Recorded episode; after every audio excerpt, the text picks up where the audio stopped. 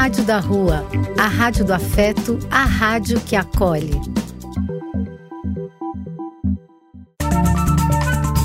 Apoio: Casa de Vó, Banho para Geral e Instituto de Políticas Relacionais. Vai começar Dose Única medida certa de cultura, informação e cidadania.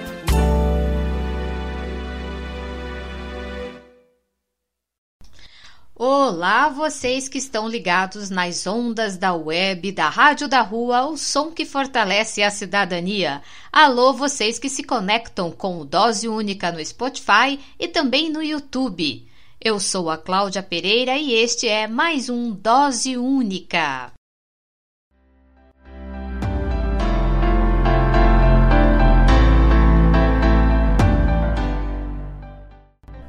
Um salve de carinho para Marta, Áurea e Eduardo Pereira de São Luís do Maranhão, para o Chico de São Félix do Araguaia, Mato Grosso, para Heloísa Castro, Isis Fernanda, Jaqueline Barbosa, Atila Pinheiro, Roseli Kraime, Rari Esquilaro e Juliana de São Paulo.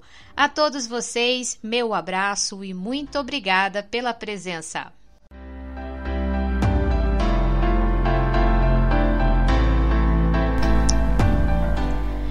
Eu espero que vocês estejam bem por aí, se cuidando, usando máscaras de forma adequada, mantendo o distanciamento.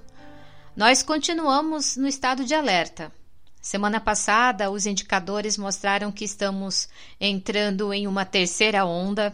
Várias cidades no Brasil já estão com 100% dos leitos ocupados, entre elas São Paulo, eu destaco aqui que já acusa alguns hospitais públicos com 100% dos leitos ocupados. O Conselho Nacional de Secretários de Saúde, o CONAS, registra mais de 460 mil óbitos por Covid-19 e 16 milhões e 500 mil casos confirmados é, de casos de Covid no Brasil. E os números de vacinados sobem com morosidade. Até o momento, o país registra um pouco mais de 21% da população vacinada. Além da terceira onda, temos aí a variante indiana que chegou ao Brasil e eu espero que o país adote medidas para amenizar a difusão dessa cepa indiana.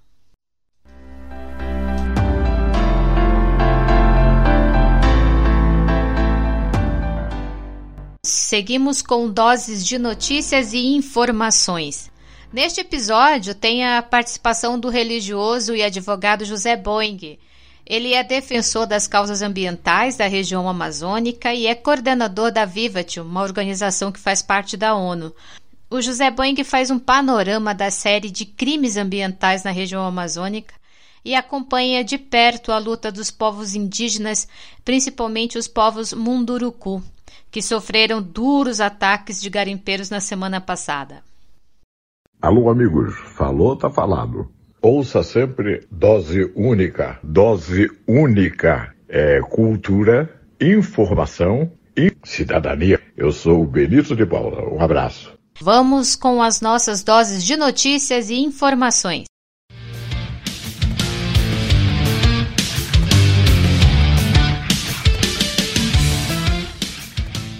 População em situação de rua da cidade de São Paulo tem poucas ofertas nos centros de acolhida. A Comissão dos Direitos Humanos do Legislativo Municipal discutiram em audiência pública no dia 27 de maio o atendimento da Pop Rua de São Paulo. Segundo o último censo, a cidade possui mais de 24 mil pessoas em situação de rua.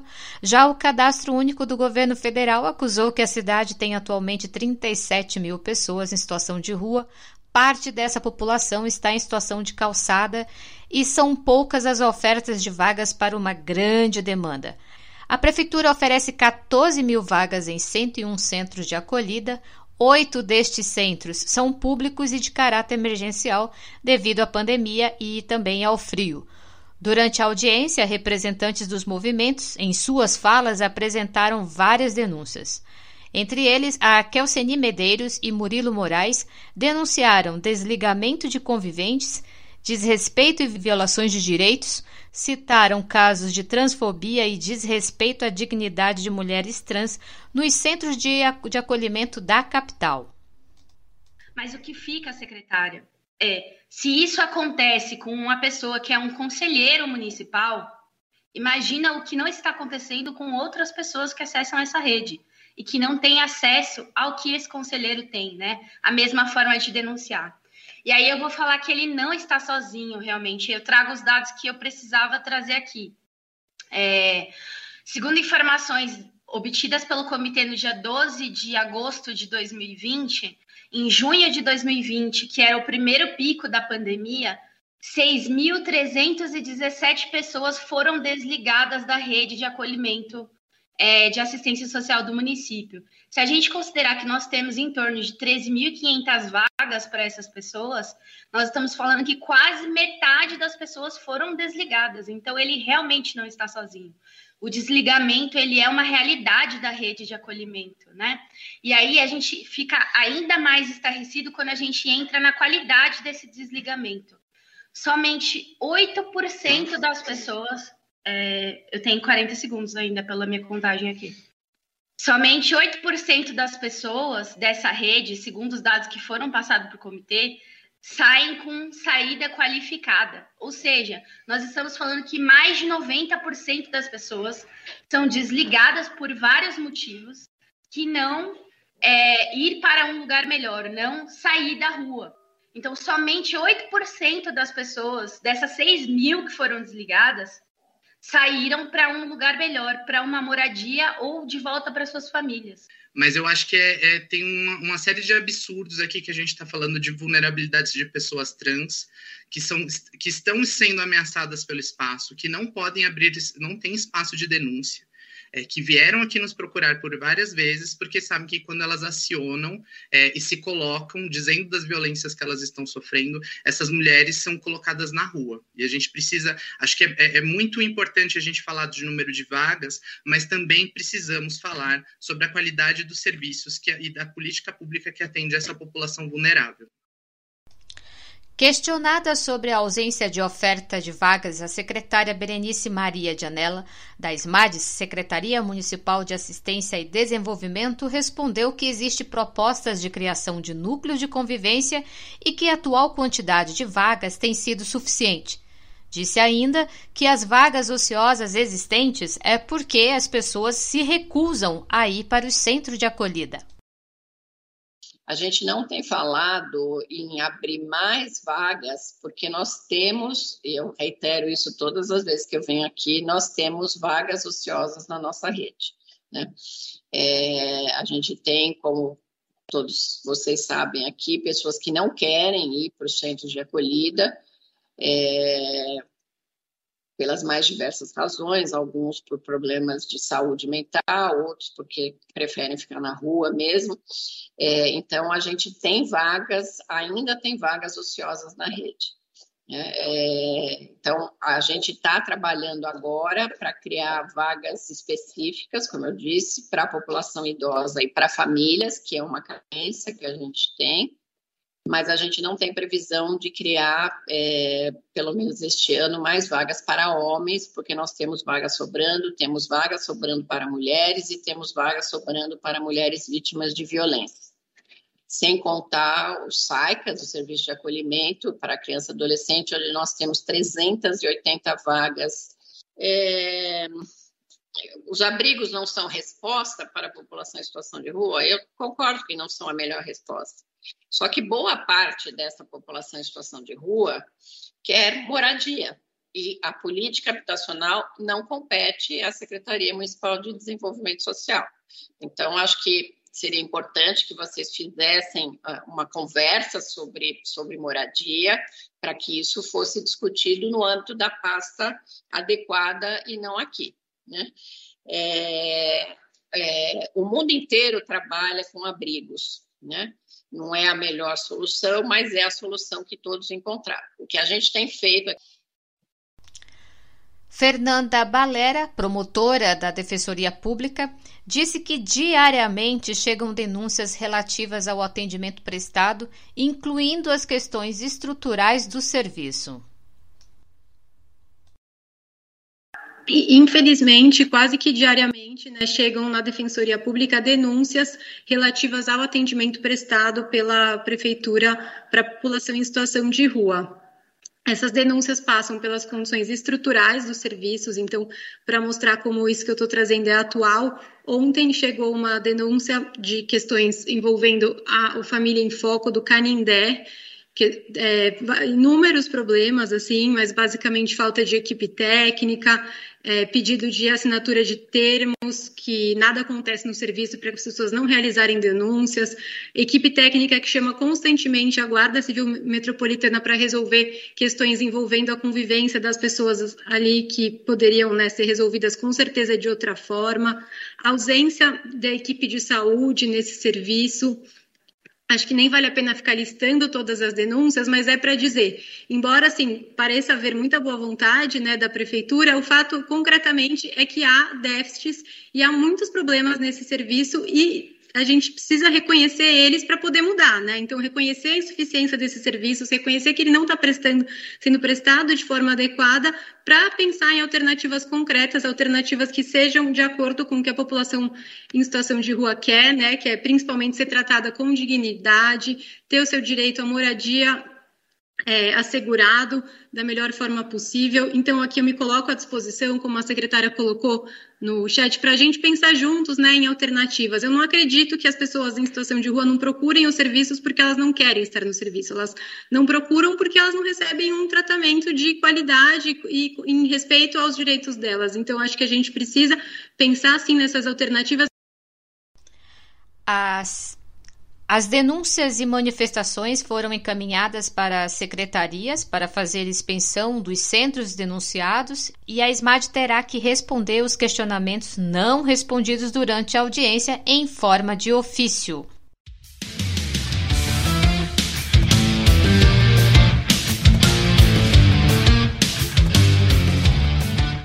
É, a secretária Berenice ela insiste nas mesmas respostas. Secretária, eu acho que é bom tirar as suas respostas do modo automático, porque elas não estão colando mais. As violações de direitos acontecem, foram denunciados, e as pessoas não vão para os centros de acolhida. Em alguns centros de acolhida, não são todos, mas se as pessoas não estão indo para alguns centros de acolhida, se recusam a ir, é porque de fato elas estão sendo maltratadas elas não têm dignidade no atendimento. E também queremos saber aonde que estão de fato essas vagas ociosas em que a senhora, há quase um ano, a senhora insiste em dizer que essas vagas ociosas existem.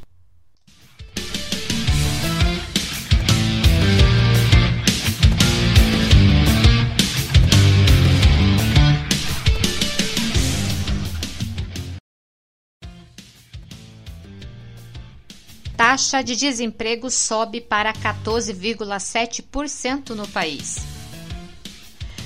Desemprego chega a 14,7% no primeiro trimestre, maior desde 2012, e o maior contingente de desocupados já registrados pela série histórica do IBGE. A alta é de 0,8 ponto percentual, correspondente a mais de 880 mil pessoas desocupadas, totalizando 14,8 milhões de pessoas na fila em busca de trabalho no país.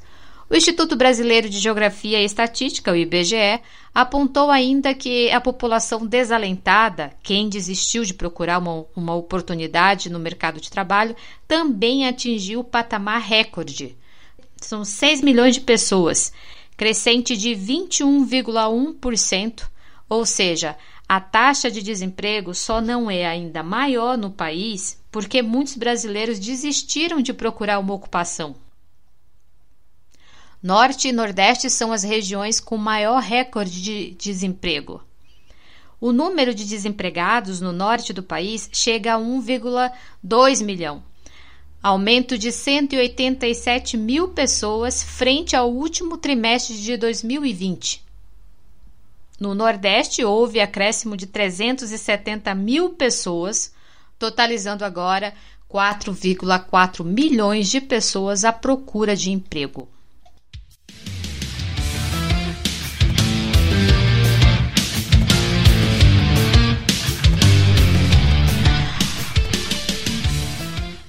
Vocês lembram é, o que falou a socióloga Maite Galto quando ela esteve aqui no Dose Única? Lembram que ela falou que enquanto os efeitos da, da pandemia continuar, é necessário, é urgente que seja feita uma política para reduzir a desigualdade? Pois é, isso é, precisa acontecer, porque a retomada econômica no país pós-pandemia é algo muito, mas muito distante mesmo é, de acontecer. Sem falar que nós temos, é, no momento, 19 milhões de pessoas passando fome e nós estamos, estamos vendo aí o alto índice de desempregados. E se não houver essas medidas concretas de assistência social, como a distribuição do auxílio para os mais pobres, esse cenário vai ser ainda pior. Isso é real a gente fica indignado e, e, ao mesmo tempo a gente fica muito triste diante de uma realidade tão cruel que a gente está vivendo. A gente precisa pensar, gente. A gente precisa precisa refletir sobre isso. É, sem falar também que no dia 29 é, o povo foi para a rua, mesmo com o alerta aí de da, que nós estamos vivendo a terceira onda da Covid-19. É, a Central de Movimentos Populares registrou que foram centenas, né, mais de 200 atos em todo o país. E o que ocorre também é que os principais jornais do país, eu destaco, são três grandes jornais que nós temos nesse país, é, não teve destaque sobre a manifestação, exceção um. De todos os três, apenas um é, deu destaque para as manifestações que ocorreram no dia 29. E como bem disse alguém por aí, é, se o povo foi para a rua, é porque o presidente é pior que o vírus. E isso é fato. Ah, e para quem quer rever a entrevista, aliás, quem quer ouvir a entrevista da Maite Galto, está disponível lá no Dose Única, se eu não me engano, no quarto episódio do Spotify e também no YouTube.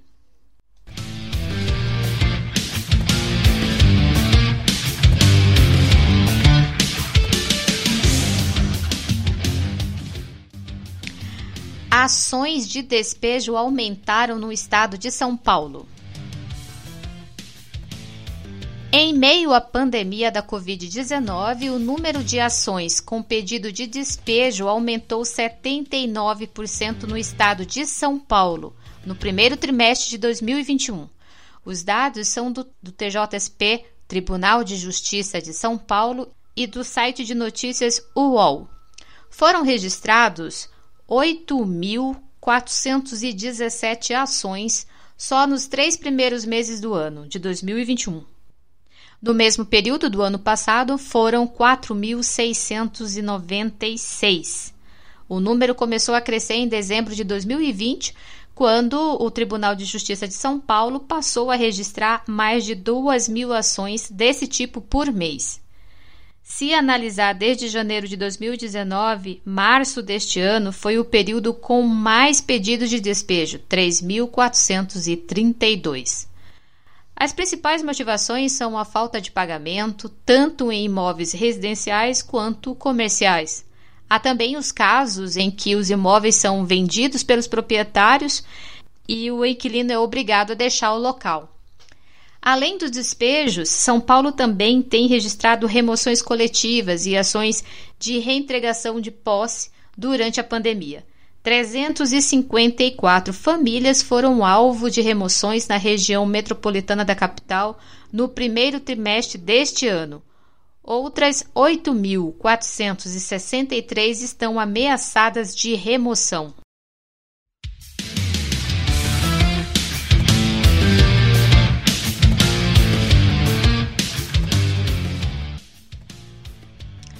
Vale lembrar que os projetos de lei para suspender os despejos na pandemia tramitam no Congresso Nacional e também na Assembleia Legislativa de São Paulo. É, os projetos de lei foram aprovados, mas ainda depende de votação e também de sancionamento. As últimas semanas de maio, aliás, as duas últimas semanas de maio, né, foram marcadas por uma série de despejos de reintegração de posses em todo o país. A última registrada foi é, em Recife, em Pernambuco.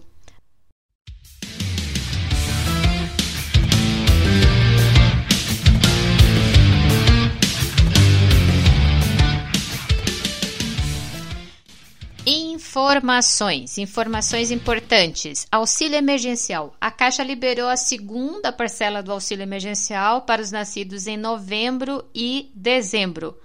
A Caixa Econômica antecipou a liberação dessas, desses valores para os trabalhadores informais, os desempregados, autônomos e inscritos no CAD Único, sem direito ao Bolsa Família. Somente aqueles que são inscritos no CAD Único, não são as pessoas que estão é, cadastradas no Bolsa Família. É uma outra agenda, como eu já falei por aqui. O calendário do auxílio emergencial para quem está no Bolsa Família segue como antes, como é o, o, o agendamento do Bolsa Família, tá? E para fazer a transferência ou saque dessa segunda parcela, somente a partir do dia 17 de junho, quando esses valores vão estar liberados para fazer saque e transferência. Enquanto eles, esse valor fica é, no Caixa Tem, os valores do auxílio, como já falei por aqui, é de 150 reais para as pessoas que moram sozinhas, né? As pessoas que são. As pessoas que se mantêm sozinha, 250 para famílias e 375 para chefes de família, as mães.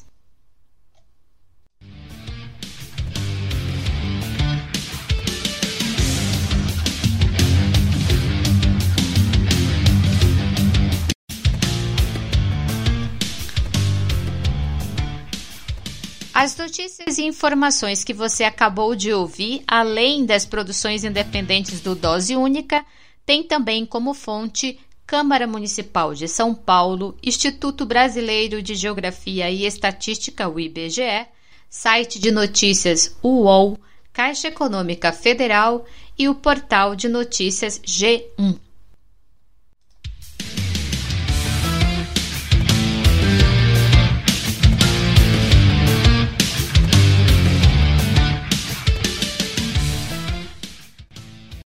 Dose única. Medida certa de cultura, informação e cidadania.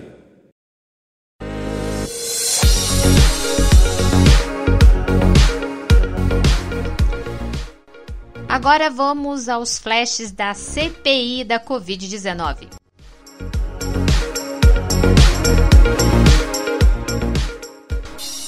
O diretor do Instituto Butantan, Dimas Covas, foi um dos convocados para a CPI da Covid-19 no dia 27 de maio.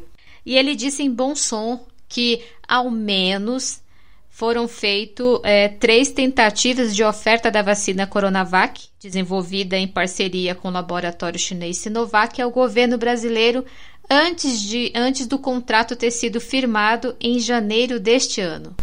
Ouçam.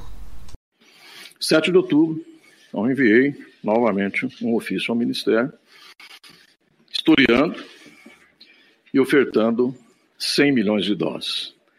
Sendo que desses 100 milhões, 45 seriam produzidas no Butantan até dezembro de 2020, 15 milhões de doses no final de fevereiro e 40, 40 milhões adicionais até maio tá, desse ano.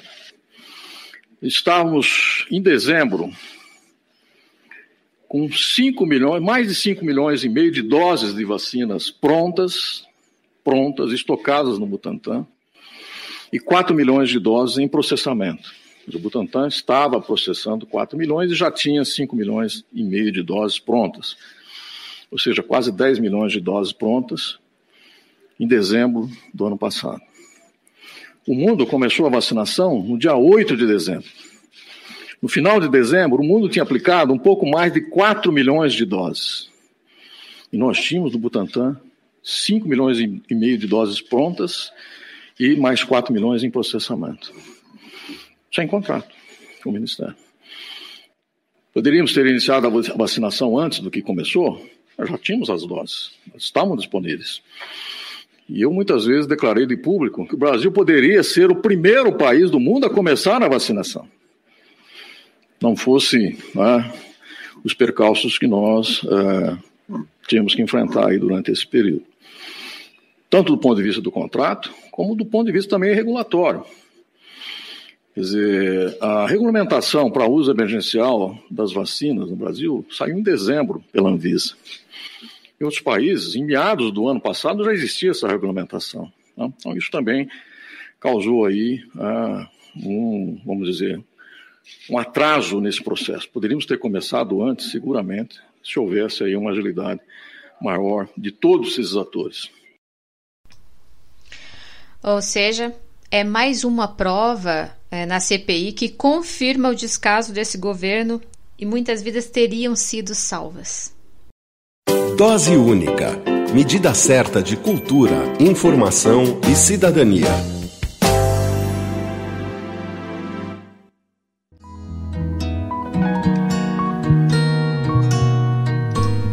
Coluna do Dose Única de hoje, temos a participação do religioso e advogado José Boing. Ele é defensor das causas ambientais da região amazônica e é coordenador da Vivat, uma organização que faz parte da ONU. Padre José Boing é missionário da Congregação do Verbo Divino, tem 30 anos de sacerdócio, esteve sempre ao lado também da irmã Dorothy, a quem sempre o incentivou nessa caminhada. É, e ele segue lutando pela vida dos povos indígenas, ribeirinhos e a Amazônia. José Boing, seja bem-vindo ao Dose Única aqui na Rádio da Rua. Olá, Cláudia. Olá todos os amigos aí da, dessa Rádio da Rua. Que legal, né? Notícia correndo para todo lugar. Um abraço. Obrigado por ter convidado a participar desse programa tão especial que você faz com muito carinho e nós estamos aqui juntos. Obrigada, Zé. Obrigada. Sinta-se abraçado também por, por todos que te ouvem. Zé, uh, você está no cerne né, da questão do meio ambiente. Eu queria que antes você se apresentasse para que os, os, ouvintes soubessem quem é o Zé, o que, que o Zé faz. pois é, né? Esse Zé saiu da roça, nascido no Paraná, e com muito carinho entrei na congregação dos missionários do Verbo Divino e fui diretamente para a missão na Amazônia. 30 anos de sacerdócio, na vida religiosa da Congregação do Missionário do Verbo Divino, e depois, claro, por muita questão, necessidade, eu entrei também na academia para fazer o curso de Direito em defesa do povo da Amazônia. Então, eu sou um religioso, eu sou advogado, é, defensor das causas sociais, defensor dos direitos humanos e, acima de tudo, defensor da vida e presto meu serviço com muito carinho para as causas do povo, causas populares, e, e agora estou numa coordenação da Vivat Internacional, ligada à ONU, é uma ONG de 12 congregações que tem uma ligação na ONU para os direitos humanos. Ô Zé, e no meio dessa, de tudo isso que a gente está vivendo, não basta só a pandemia, nós estamos vivendo uma situação no, no país, das causas do meio ambiente, bem complicado. A Polícia Federal, por esses dias, encontrou indícios de esquema de corrupção e exploração ilegal né, de madeira no ministro do Meio Ambiente, que só o ministro do Meio Ambiente deste país a gente tem muita coisa para falar. E não bastasse tudo isso, ainda tem aí a questão que é da mudança na legislação ambiental que garante muitas coisas aí para o agronegócio, que é aquelas regras de licenciamento esses últimos dias, é, nós tivemos um ataque à tribo é, Munduruku, que foi também em torno daquela ação que o ministro Barroso fez pra, em proteção né, aos índios é, Munduruku também, e os, e os Anomamis. E nós gostaríamos que você partilhasse conosco um pouco da tua reflexão em tudo isso que eu acabei de colocar aqui para você. Olha, Cláudia, é a primeira coisa, eu trabalhei nesses últimos quatro anos em, na, na prelazia de Itaituba, BR-63, Santarém, Cuiabá. E, e Itaituba é a prelazia onde está o Jacarecanga, que é a sede do município onde reside os índios mundurucus no Alto Tapajós. Então, conheço muito de perto essa realidade. É, são 20 anos acompanhando o movimento social, 30 anos na Amazônia, mas nos últimos 20 anos a gente viu tanto desmonte. E o primeiro grande impacto que nós tivemos em 1997 foi a tentativa de uma hidrovia do rio Tapajós, pegando já exatamente aonde estão os indígenas Mundurucus. São que hoje está existindo no agronegócio do Mato Grosso, direção a Miritituba e Itaituba, com a BR-63 asfaltada, não para os colonos e os pobres, mas para o agronegócio da soja, é o grande corredor de soja e agora a gente sofre um impacto violento em relação aos garimpos ilegais.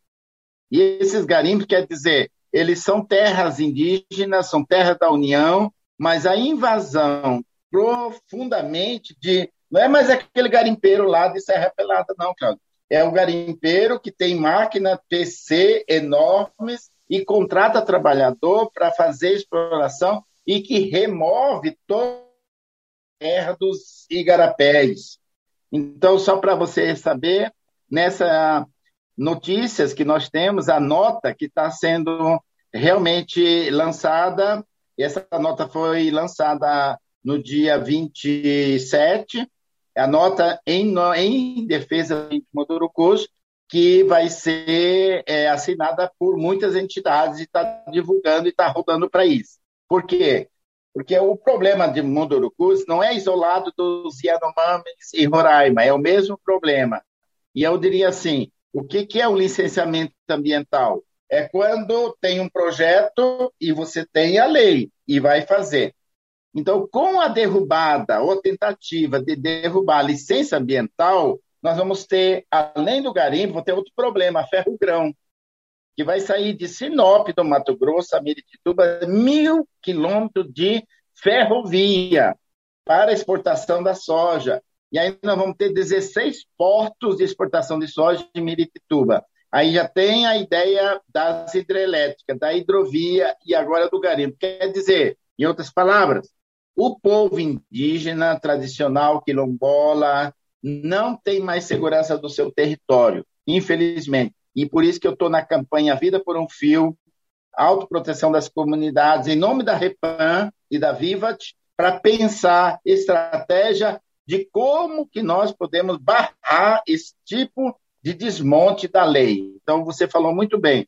É, flexibilização das leis é muito terrível e eu me sinto assim bastante indignado, mas eu sinto que o povo está sendo ameaçado. Imagina que é derrubar toda a sede das mulheres mundurucus, aí na própria presença da Força Nacional.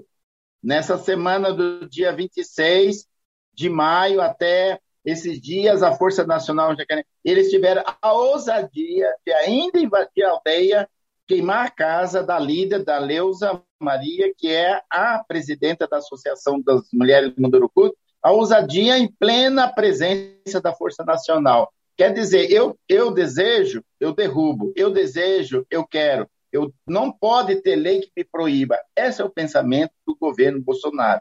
Não pode ter lei que me proíba da minha ganância. Então, é profundamente preocupante, tá bom? É essa é a minha questão, minha visão em relação ao mundo do e não só a eles, a todos os povos, seja do Nordeste, seja da Amazônia, eles estão sofrendo esses impactos da grande é, financiamento das empresas multinacionais e nacionais em pó da, da ganância que cada empresa quer para o benefício de si próprio, destruindo a população. E Zé, É, tudo que você relatou é, faz a gente pensar, e é isso mesmo, nós estamos vivendo um retrocesso. E quando você me falava, eu lembrava dos anos 80 e principalmente Chico Mendes. Bom, primeiro eu, eu diria assim, que tudo aquilo que o Chico Mendes não tinha, porque em 88 era recém feita a Constituição. Em 5 de outubro, a Constituição foi foi promulgada em 1888 e dia 22 Chico Mendes foi assassinado. Então Chico Mendes lutou contra perdão, contra a lei, aliás, que não existia lei. Não existia lei do, da, da reserva extrativista. Ele foi o primeiro a criar. Não existia lei da, do Conselho Nacional dos Seringueiros. Então, ele fez uma luta em prol do meio ambiente, que inclusive denunciou nos Estados Unidos, mas não existia lei. E ele forçou criar a lei. Agora, é, Cláudio, agora é mais grave, porque existe a lei e nós estamos vivendo um momento de desmonte da. Eu uso esse exemplo como carro. Você tem muitas peças num carro e você começa a desmontar o carro e ele não anda. Então, a Constituição é como se fosse um carro montado e que agora o governo começa a desmontar. Flexibilidade já passou, é, mudança na Previdência Social, que já tirou direitos, e agora do meio ambiente, e agora tem duas coisas gravíssimas, uma no Senado, outra no Congresso. No Senado é o PL 510, grilagem de terras públicas. Eles chamam de regularização de terras. Mas isso para nós chamamos de grilagem, porque uma pessoa tem direito a ter 2.500 hectares, inclusive não mais só pessoa física. Agora, a pessoa jurídica, uma empresa multinacional, pode ser dona até de 2.500 hectares.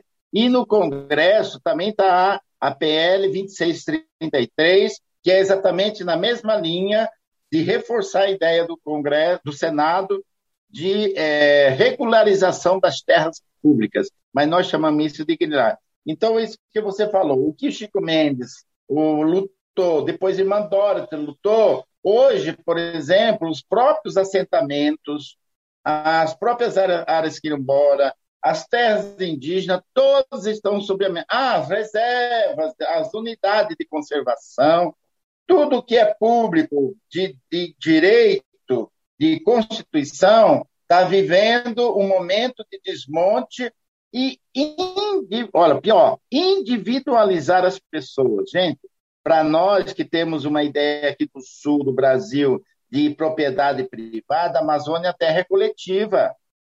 Terra, uma terra pertence a mil pessoas, a duas mil, é terra coletiva, é unidade, é, é, é a comunidade toda. Então, quando você cria a ideia da mentalização, da individualização da terra, nós vamos ter o quê?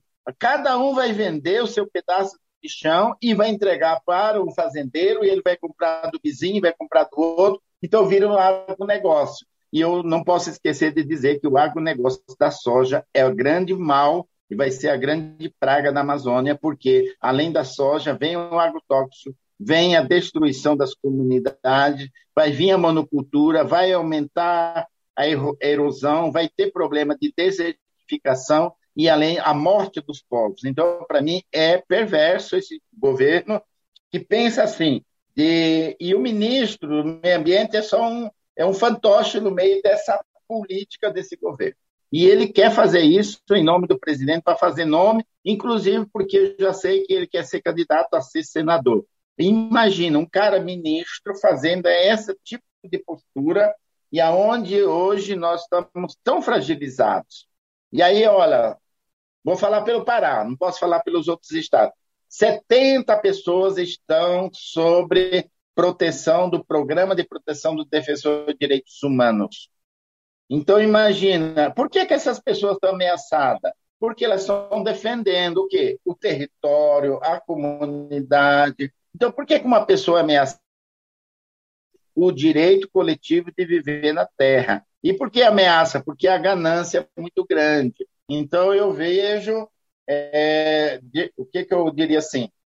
É tempo de resistência, essa é a palavra. Segundo, é tempo de nós nos tomarmos conta do nosso território, que é o Brasil e o meio ambiente. Então, lutamos nessa Semana do Meio Ambiente por uma qualidade de vida. Nisso que você fala, estou fazendo mais aqui um, uma denúncia, mas eu quero dizer que ninguém vai viver dignamente se o governo, que é obrigação proteger os seus cidadãos, tiver segurança no seu território.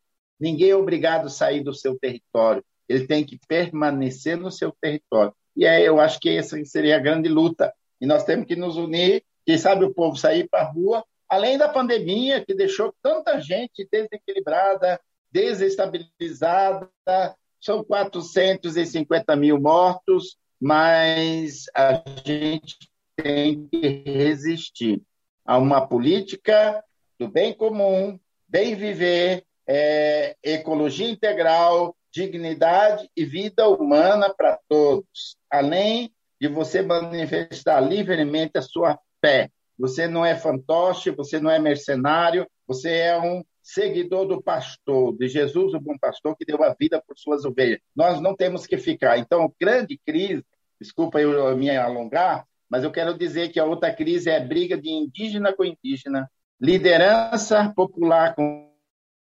trabalhador rural com trabalhador. Por quê? Porque o agronegócio, ele mete o veneno e faz o pequeno brigar com o pequeno. E isso que está acontecendo no Pará. Um grupo dos índios mundurucus estão do lado dos, dos garimpeiros, que faz, então, o jogo para brigar com a liderança que é autêntica, que é honesta, que é o bem. Então, está criando uma confusão de convivência de pobre com pobre. E quem sai ganhando é o agronegócio, é as grandes empresas, é o governo. Então, eu faço essa denúncia porque é gravíssimo. Nós temos que proteger as comunidades para que elas vivam em paz. E quem está criando a divisão é sempre pessoas de fora que têm grande. E por isso que os políticos no Congresso adoram divisão, adoram fazer jogo de uma imagem bonita em tempo de eleição, mas depois no Congresso eles estão aprovando as leis que vai tudo contra o trabalhador. Ô Zé, nós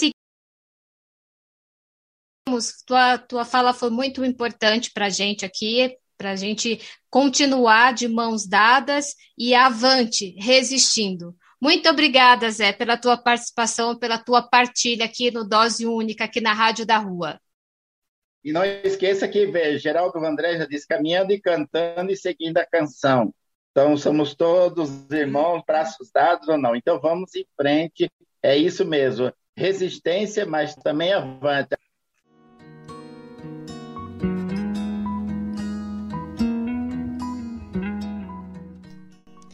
Valeu, Zé. Obrigada, obrigada de montão pela tua participação aqui no Dose Única na Rádio da Rua. E o José Boeng nos deu aí um panorama dos crimes ambientais da região amazônica.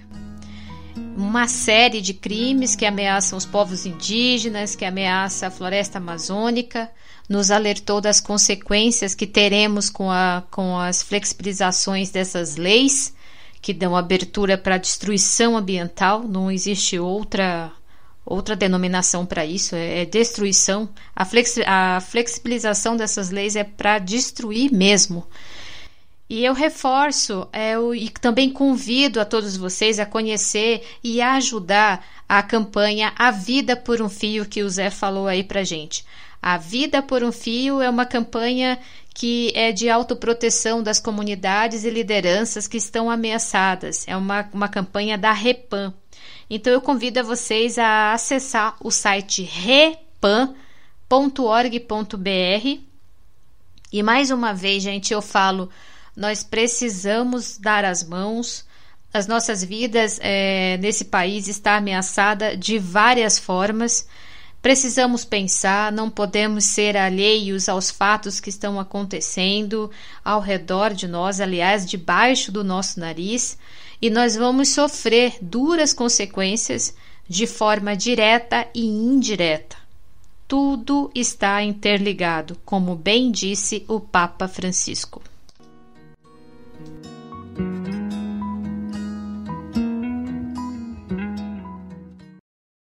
Alô, amigos, falou, tá falado. Ouça sempre dose única, dose única. É cultura, informação e cidadania. Eu sou o Benito de Paula. Um abraço.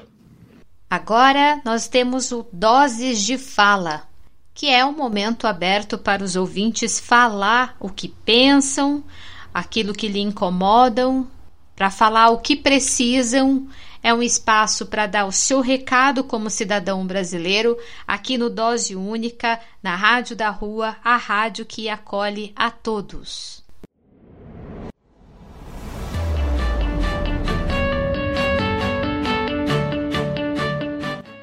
Professor Gino Andrade, trabalho na rede pública, tanto estadual quanto na rede municipal de São Paulo.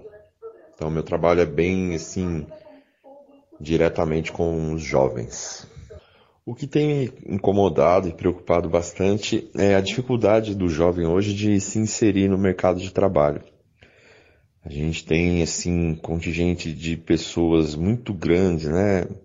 que não consegue trabalhar ou consegue um subemprego ou trabalho informal, né, nada de garantias, e aí a ascensão social mínima dele, né, como cidadão, para conseguir moradia, né, alimentação adequada, tudo isso fica cada vez mais precarizado.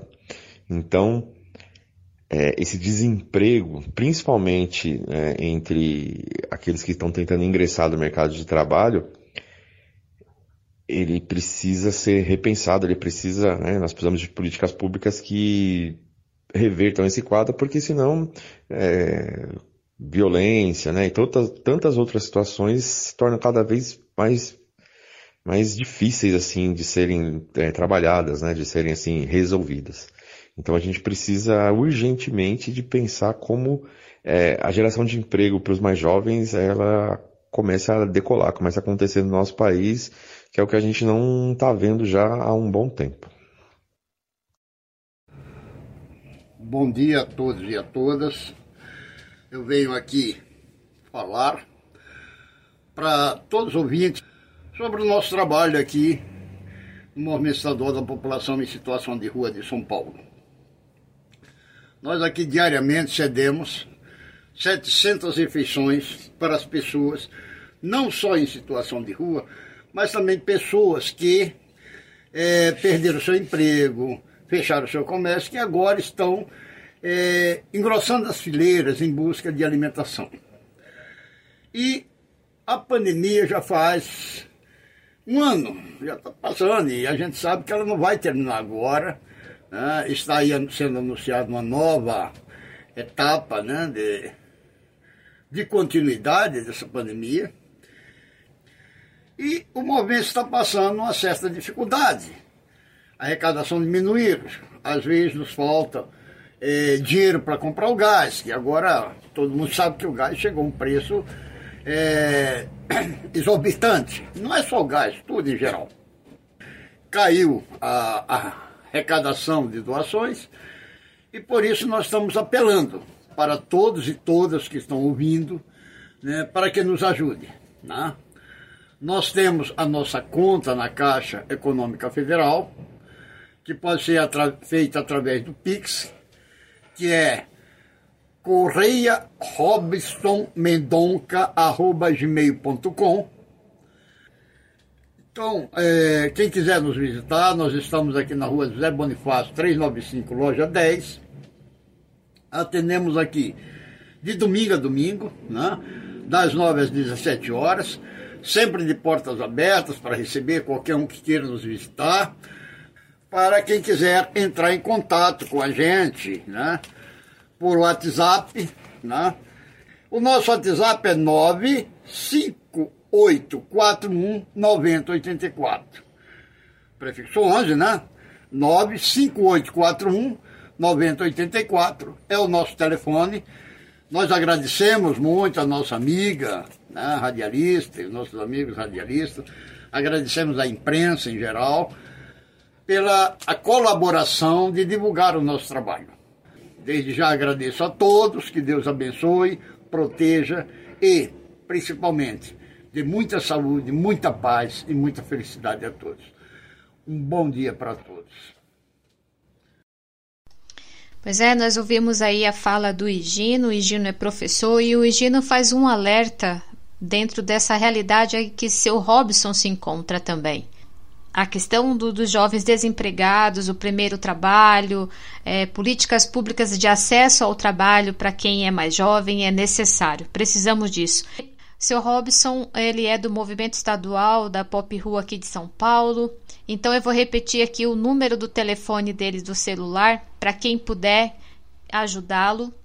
O telefone do seu Robson é o prefixo 011 São Paulo 95841 9084 95841 9084 e o e-mail para fazer um Pix de qualquer quantia é correia robson mendonca arroba gmail.com correia robson mendonca arroba gmail.com também eu aproveito a oportunidade para quem puder também colaborar com, com o Padre Júlio Lancelotti, que também precisa de uma ajuda também, quem puder ajudá-lo. O Padre Lancelotti tem um Pix que é uh, a chave Pix da paróquia, que é o CNPJ 63089 825 009796. Chave Pix da paróquia do Padre Júlio Lancelotti é 63089 825 009796. Essas ajudas são muito bem-vindas para que o seu Robson e também o Padre Júlio continue a ajudar as pessoas que estão em situação de rua, como já falamos por aqui, o número é alto. Nós temos mais de 30 mil pessoas em situação de rua em São Paulo e agora, nesse período de, de frio e de pandemia, precisamos ainda mais da colaboração de todos. Retribuo com um abraço para todos vocês. Obrigada. Dose única. Medida certa de cultura, informação e cidadania. Chegamos ao final do Dose Única com a apresentação e produção desta pessoa que vocês ouvem, Cláudia Pereira. Mas antes, eu quero deixar o meu recadinho. Sigam a Rádio da Rua no Spotify, sigam também no Instagram, que é Rádio da Rua, e curta também o Dose Única lá no canal do YouTube. Eu vou indo, mas eu deixo vocês com a música Refloresta de Gilberto Gil. Tchau e continuem ligados na programação da Rádio da Rua, o som que fortalece a cidadania.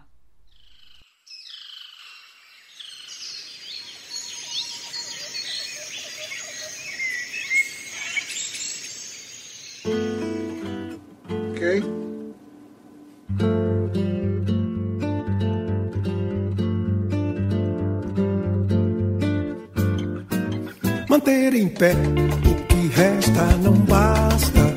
Que alguém virá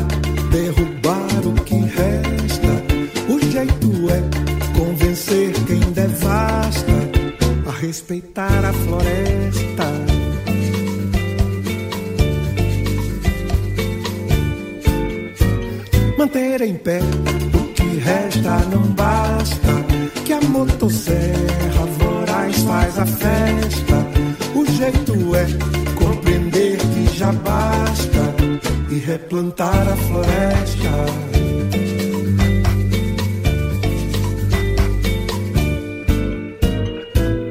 Milhões de espécies, plantas e animais. Zumbidos, berros, latidos, tudo mais uivos, murmúrios, lamentos ancestrais. Porque não deixamos nosso mundo em paz? Além do morro, o deserto se alastra por toda a terra, da serra aos confins. Um toco, oco, um casco de canastra, onde enterramos sabins.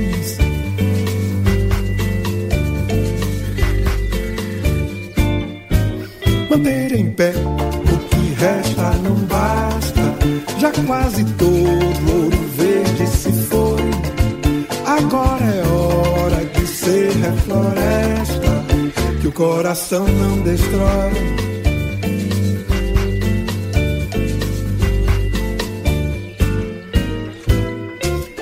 De espécies, plantas e animais, zumbidos, berros, latidos, tudo mais.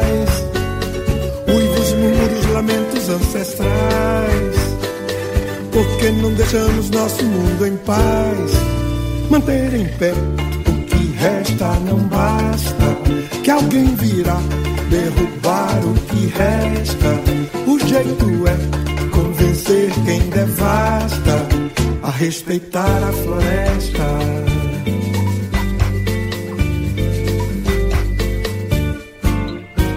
Manter em pé o que resta não basta.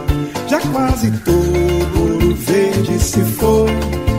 Agora é hora de ser refloresta que o coração não destrói. Que o coração não destrói. Respeitar a floresta. Respeitar a floresta. Replantar a floresta. Que o coração não destrói. Respeitar a floresta. Replantar a floresta. Coração não destrói.